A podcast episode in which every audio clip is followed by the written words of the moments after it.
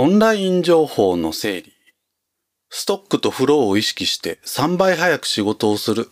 ということで今回は情報提供させていただければと思います。さて皆様いかがでしょうか？メール、チャット、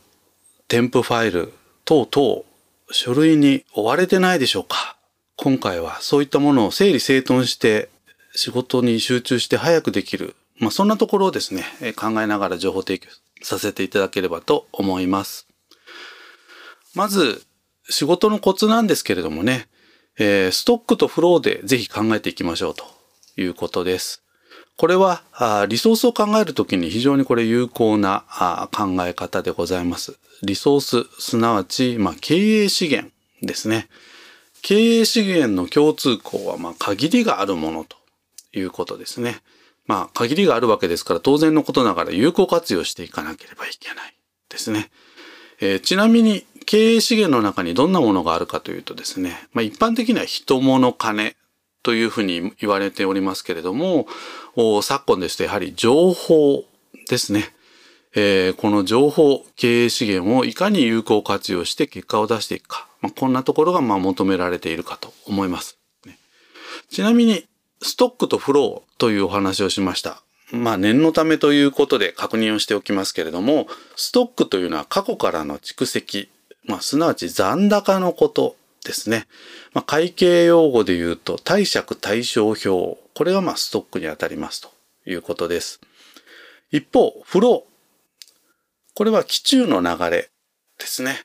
えー、会計の用語で言うと損益計算書ですとか、まあ、キャッシュフロー。まあ、こんなところがまあ当たりますと。まあ、この二つをうまく使っていきましょうということです。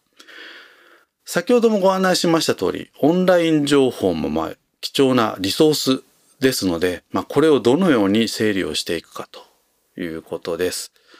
メールですとかチャット、添付ファイル等々、目の前に来た情報をストックとフローに分類をして考えていきましょうということです。この時のキーワードは整理整頓ですね。整理整頓がキーワードになります。整理整頓とは何かと言いますと、いらないものはまず省きましょうというのがこれ整理ですね。そして残ったものを叱るべき引き出しに入れること、これを整頓というふうに言います。ですので、えー、情報ですね。まず今後もこの情報が必要なのかどうかということをまず考えるということですね。そして必要なければまず廃棄をしていきましょうということです。ですからまず最初に整理をしましょうということですね。ただ、まあ、本当にすぐに廃棄していいかどうかっていうのは場合によってわからないこともありますので、まあ、その場合は最近ですとメールでもアーカイブ機能というのがありますので、まあ、そういったものも活用しながらというのも OK かなというふうに思います。そして、今度は残った情報についてなんですけれども、これの必要度合いを考えていきましょうということですね。例えば、1週間後、あるいは1ヶ月後など、期限を切ってですね、必要な情報についてはこうリマインダーをつけて一時的な場所に保存するということもまできるかと思います。ねえー、最近はこう便利なあアプリも多いですので、まあ、そんなものもぜひこう有効活用していただくということですね。で、期限が来たらもう廃棄ということですね。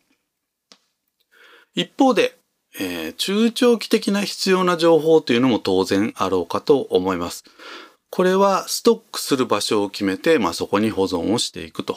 いうことですね。まあ、最近ですと Google ですと Google Keep ですとか、Microsoft ですと OneNote ですとかね。まあ、こういったものを使って、えー、整頓するということですね。決まった場所に、え、保管をしていくと。まあ、そんなような流れになってこようかと思います。ね、ぜひ、こういった情報にですね、追われないように整理整頓していっていただければと思います。以上、オンライン情報の整理、ストックとフローを意識して3倍早く仕事をするということで情報提供させていただきました。